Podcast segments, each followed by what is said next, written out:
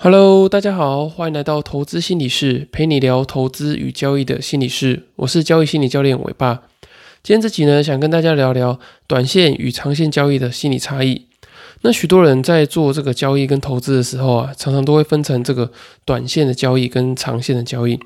那在看这些呃短线、长线交易的商品的时候啊，其实大部分的人都只注意到这个外在的条件。就例如说啊，你要做这个基本面的分析啊，技术面的分析，或者是你要看总体经济等等的。那或者是说，你针对它的这个损益的状况啊，可能会觉得说，哎，长期就想要赚可能呃二三十个百分点以上。那短线呢，你可能就是一天两天就想要赚个可能两到三个，或是呃五个百分点左右的这个呃幅度。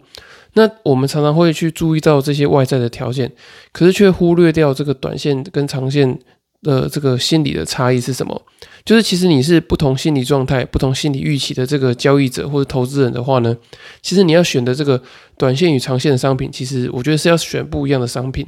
因为你如果选错商品的话，其实你在交易跟投资的过程中，你会觉得非常的痛苦。而且呢，我觉得其实短线跟长线啊，其实并没有太明显的这个界限。我的意思是说呢，除了这个实际上，呃，你。买卖进出这个时间上的差异以外呢，其实在里面的内涵上来讲的话，我觉得并没有一个显著的差异。那这这怎么说呢？就是其实你在长线交易的，就是长线投资的过程中啊，其实你虽然说你是可能呃一年前或者好几个月前买进，然后你过了这个好几个月或是好几个好几年之后才卖出，可是呢，其实你在呃持有的过程中啊，你都是在做一个。不交易的决策，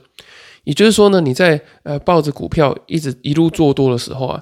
那其实你在每一个呃，例如说每一个礼拜、每一个月，甚至是每天，你都是在做一个做多的决策，就是你会觉得说，诶，它之后会涨嘛，所以你你现在不会卖出嘛？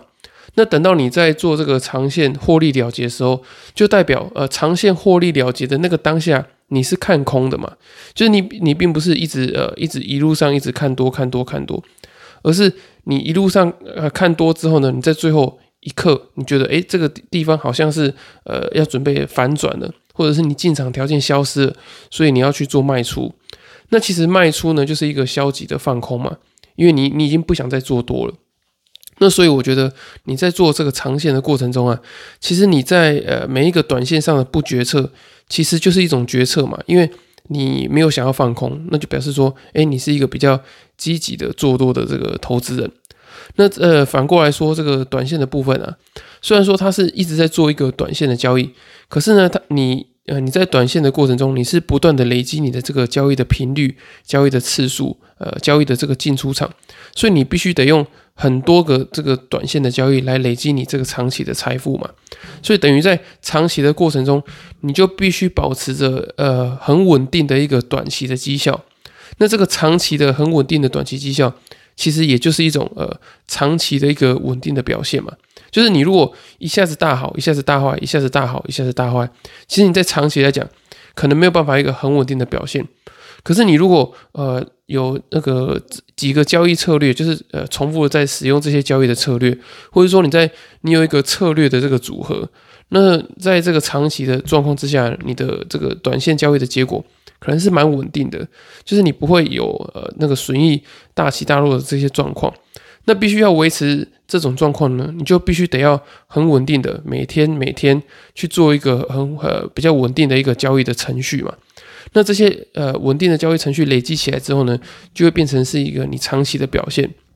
那所以呢，我觉得你在长期投资的过程中，其实你就必须得克服每一个短线的这些呃呃小可能是小诱惑吧，或者是呃小的这些呃让你会觉得干扰到你投资决策的这些东西，你必须在内心中要去克服它。虽然说你没有做卖出的动作，可是呢，你在心理上你会知道说哦。这个讯号只是一个杂讯，所以呢，我必须得要继续持有。那其实，在心理上来讲，你是做了一个短线的决定。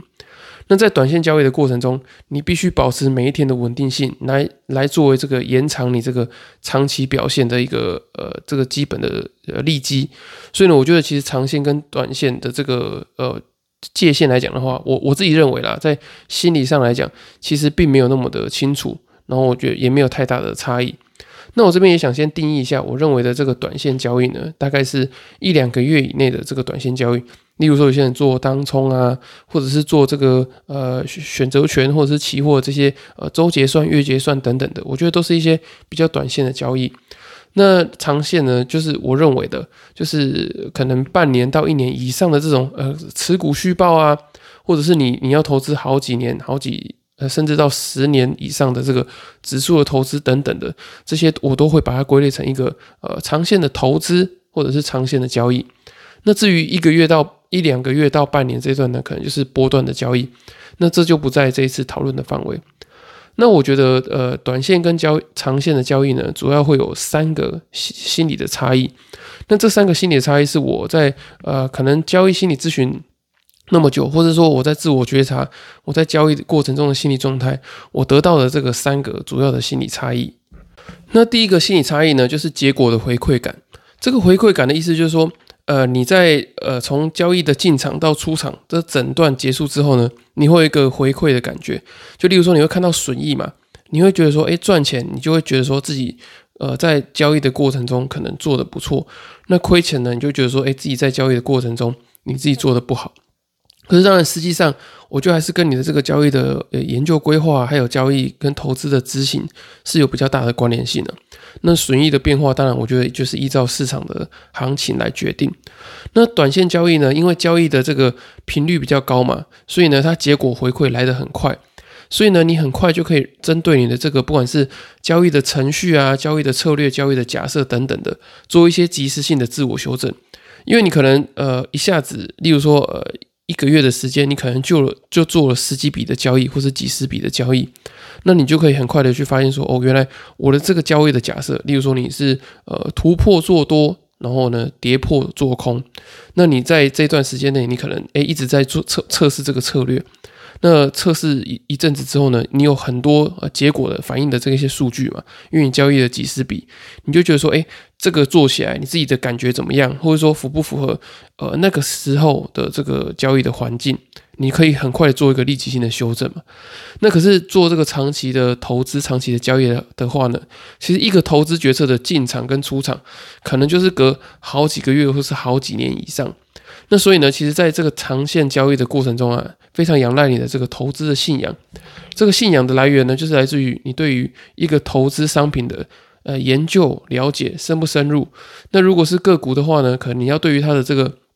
产业的循环啊，竞争力、未来的展望、它的成长性如何等等的，你要有非常深入的研究。那有这个这么深入的研究，你在报一档股票的时候，你才可以在这个过程中有很多可能新闻的杂讯啊，或是亲朋好友会跟你说：“诶，你的这只股票，呃，是不是发生了什么事情？”或者说：“诶，你赚了很多。”就是。呃，你可能赚了十个百分点，例如说你在三个月内你赚了十个百分点，你会觉得说啊，是不是短线上已经涨很多了？可是如果你是对于这个基本面或者是相关的研究非常深入的人，你就会知道说，诶，它的内涵的价值是远高过于现在的这个价格。就例如说，之前那个呃，二零二一年的时候有这个航海王嘛，那你看这个航海王，它可以用很大的部位，然后从这个航运股从这个几十块一直爆爆爆爆到这个一两百块，那其实它就是对于这个基本面的研究有很大的信心嘛，或者是说它有相关呃整体有很多的研究，或是当时疫情的状况，然后造成做航运有什么样的利基等等的。那他就是做完这些整体的呃研究之后呢，他才可以把这个股票抱得那么久嘛。那你说中间他有没有可能会想要卖出？当然也会有嘛，因为就像我刚刚讲的，你在长线投资的过程中，你其实会有很多短线的这些心理的干扰，呃，当然也有现实的干扰，就是你会有很多呃新闻消息面，或者是有一些呃财报数据等等的这些呃讯息会出来。你就会有一些短线上的挣扎嘛？那怎么样克服这些挣扎？就是我刚刚讲的，你的这个投资的信仰、投资的研究要非常的充足，不然的话呢，其实，在呃长线投资的过程中，它的结果的回馈是来得很慢的。就是你要要呃好几个月、好几年才可以看到你这个长线投资的成效。你如果不是一个很有耐心，然后这个基本的这个投资的信仰呃研究也不足的话呢，其实在中间的这个自我怀疑是非非常折磨人的。那呃有些人呢，他可能是投资指数，那可能就是呃总体经济啊、资产配置，或者是他自己在呃做这个再平衡的规划等等的。那一样，我觉得都一样，就是你必须得对于你的这个投资的方法，或者你投资的这个环境够不够分散，然后呃，你如果有具有比较多的研究的话呢，相对的你的这个心理的压力，呃，持股的，就是持有股票的这个体验呢，也会来的比较好，不会来的这么胆战心惊。所以我觉得第一个主要的差异是结果的回馈感。那第二个部分呢，就是呃挫折的耐受度。那这边讲的挫折耐受度呢，就是指说你在这个投资跟交易的过程中，你会经历到多少的挫折，然后你你能够承担什么样的状况。那短线交易呢，因为时间比较短，相对的它累积的亏损幅度是比较小的嘛。那这边是不考虑说你你的杠杆特别大的状况。我的意思是说，呃，可能是相似的商品里面，你做了一个短线的交易，例如说个股，呃，同样一只个股。那有些人可能是做这个短线交易，有些人可能是做这个长期成长性的这些呃投资等等的。那你在短线呢，因为时间短的关系，它累积的亏损幅度比较小。那如果一个风险控管合理的这个短线交易者的话，可能在短周期里面要亏到可能总资产的呃两到五个百分点，可能就算很多了。可是如果你是一个比较长线持有的人的话呢，如果进场的时机点不是很好的话，你可能就会遭遇到，例如说呃。半年到一年可能会遭遇到二十到三十个百分点的这个跌幅，那当然这个跌幅呢是经过一定呃长时间的累积的嘛。那因为你经过长时间的累积，所以其实并没有办法马上的做逆转，所以呢你一定会有呃可能一两个月以上的时间，你是一直内心是有二三十个百分点的这个跌幅压在你心理上的。那所以呢你就要看哦，你到底是要经历这个短线交易，你要经历这个高频率。中低强度的心理挫折，因为呃，因为为什么是中低强度？因为当然这个累积亏损的幅度比较小嘛，可是你会一直不断的去经历这个高频率的这个呃亏损。那长线交易呢，就是你要经历低频率可是中高强度的这个心理挫折，也就是说它的回档的这个幅度，你要经历的可能是比较大的。那所以呢，你就要看看你自己的个性比较适合哪一种，就是你要经历高频率、中低强度的心理挫折，还是低频率、中高强度的心理挫折。那对我自己来说呢，因为我我觉得我自己的个人的这个心理复原力呃比较强，然后心理弹性也比较好，所以我很蛮习惯就是在短线交易的过程中啊，我可以经历这个高频率可是中低强度的心理挫折，我可以蛮快的去转化这些呃高频率的心理挫折。可是，如果我在做长线交易的时候，哦，虽然说我我觉得我有信心能够调试那样的状况，可是我会觉得我个人的心理会很不舒服，因为我个人呃本身自己啊，我就是一个比较容易自我怀疑啊、自我审查，我比较在意别人的评价，或者说当我呃经历这个可能二三十个百分点的这个亏损的时候，我会自我怀疑说，哎，我真的做的研究是这么正确的吗？真的做的研究是这么好的吗？那当然，我一定会做充足的研究。可是因为我本身的个性比较呃没有自信心，然后比较没有这个自我认同感，就是呃我的个性就是这个样子。那所以呢，我觉得我会经历比较大的这个自我怀疑，我的这个持有股票的这个体验会是比较不舒服的。所以呢，我就会比较偏向于做中短线的这个交易。那第三个就是呃短线跟长线交易的心理差异呢，我觉得是损益的波动度。那这个损益的波动度呢，其实跟你的个人的这个风险的偏好啊，还有就是我觉得有一个比较特别的，就是跟你的成就倾向是有关系的。那什么是成就倾向呢？就例如说，你是一个很有呃创业家精神啊，你就是想要去拼事业、拼生意，然后觉得说，哎，我个人要累积很大的成就，这这是会这会是你这个自信心、自我实现感觉的这个来源的话呢？那如果你是这种倾向的人，或者这种风险偏好的人，你可能就会追求比较大的这个损益波动度。像长线的投资人啊，他可能希望一年的这个报酬率会落落在这个正负十个百分点之间，可能亏最多可能亏到呃十十几个百分点，那赚呢，他觉得说，哎，赚十几个百分点。就觉得说，哎呀，算是一个还不错的报酬。可是，如果你是一个成就倾向比较高的人的话呢，可能就会希望，呃，在这个正负三十个百分点甚至以上。因为我觉得，对于这个成就倾向特别高的人来说，就是在投资跟交易的过程中啊，如果说你是在这里面，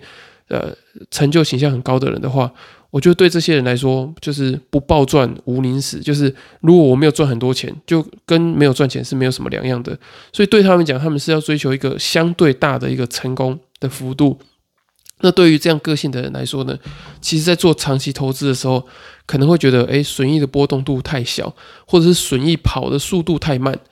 那相反的，如果你的成就形象比较低，那或者是呢，你个人对于在市场中取得很大的金钱，并没有太高的这个渴望跟追求，你觉得说你的这个成就呢领域是在别的地方，例如说你想要有更多的影响力啊、权利，或者是你想做很多的社会服务，你想要去助人，你你觉得说这个利他的这个感觉，对你来讲是一个这个成就感，像对我来说。我以前想要追求暴赚，可是现在对我来说，就是诶，我觉得我能够赚一笔额外的收入，我就觉得不错。可是对我自己个人来讲，我觉得利他的这个感受，对我来说，就是呃，我的心里的这个成就感会比较大。那当然，我觉得利他并不是完全说你一定要做公益，就是无偿的帮助大家，就是我觉得是一个取舍的，就是诶，我的利他比较多，那些现在呃。想要暴赚这个成就，在市场中成就倾向的这个成分比较少，那对我来说呢，我我可能就是相对的，我就可以不用承担就是想要赚很多钱的这个焦虑感或是压力。那最后呢，讲完这三个，就是呃损益的波动度，然后呃挫折耐受度跟呃结果的回馈感之后呢，我想跟大家分享的就是，诶，很大部分的人在做这个长线跟短线交易的时候，其实很少去看它背后的这个心理的差异。跟你个人的这个心理特质是不是做呃匹配的？就是有没有符合你个人的心理状态？如果你是一个很保守的人，可是你诶，你看别人在做这个短线的当冲啊，或者是可能呃期货的速度呃赚钱速度很快，你就觉得说诶，我也想要像他们一样的话呢？我觉得你在交易的过程中就会非常的辛苦，因为。呃，在这个损益的波动太大嘛，你可能内心会承受不了。那如果说呢，你是一个成就倾向，就是你想要在交易中赚很多钱的人，可是你如你如果一直去看人家说什么哦，你买一个买一只好的股票就要长期持有啊，或者说呃指数投资，然后把眼光放得长远，要跟着整体市场上涨。那如果是这样的状况呢，你可能也会非常的痛苦，因为你会希望你的钱跑得很快嘛。你会觉得说啊，没关系，我在市场亏光没关系，可是我一定要曾经的痛痛快快的在市场中呃呃创业，或者说在市场中呃杀进杀出，你会感受到这个很多的这个结果回馈的感觉，你才会觉得有哎在市场中有活着的感觉。那如果你是一个呃风险偏好高、市场成就倾向高的人，呃成就倾向比较高的人的话呢，嗯，你可能就比较适合中短线或者是呃杠杆比较大的一些交易。那那讲完这些呢，我也要提醒大家，就是不管是呃你想要做中短线或者长线的话，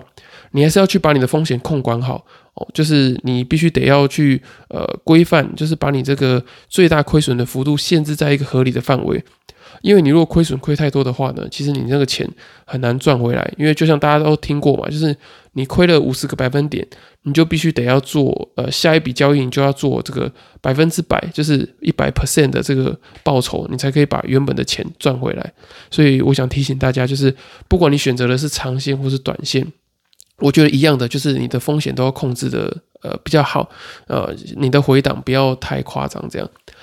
那今天的节目就大概到这边。那如果你听完之后呢，想要对于你个人的个性呢，然后还有选择的商品有更深入的了解，就是你想知道这个个性或者是你心理状态跟商品还有交易策略的这个适配性的话呢，我很推荐你购买我刚出版的新书《在交易的路上与自己相遇》。在书里面呢，我许写下许多这个投资跟交易过程中你很容易遇到的这个心理问题，像刚刚提到的这些，就是。你可能个性上啊，跟这个商品或是策略有不符合的地方，你可能自己不知道。那在这本书里面呢，都会有写下来。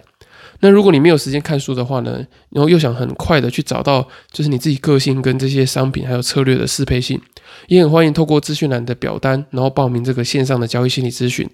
那如果你还没有办法就是有这个付费的这个打量，或者呃或者是这个呃打算或是考量的话呢？我觉得你也可以透过这个二十四集的这些题目，你可以把它整理起来，然后呢传讯息给我，我可以帮你做一个免费简易的交易心理咨询。那以上就是今天的内容，谢谢大家收听。如果你还有其他问题的话呢，也欢迎到下方资讯栏的粉丝专业留言私讯询问我，或是到 Apple Parks 留言，或是其他的平台给我五星的评价，我会把这些问题整理起来。然后呢，我听到你们的问题，我也非常开心，因为对我来说，你们的支持就是我持续分享最大的动力。那如果没有其他问题的话呢，今天的节目就到这里喽，我们下次见，拜拜。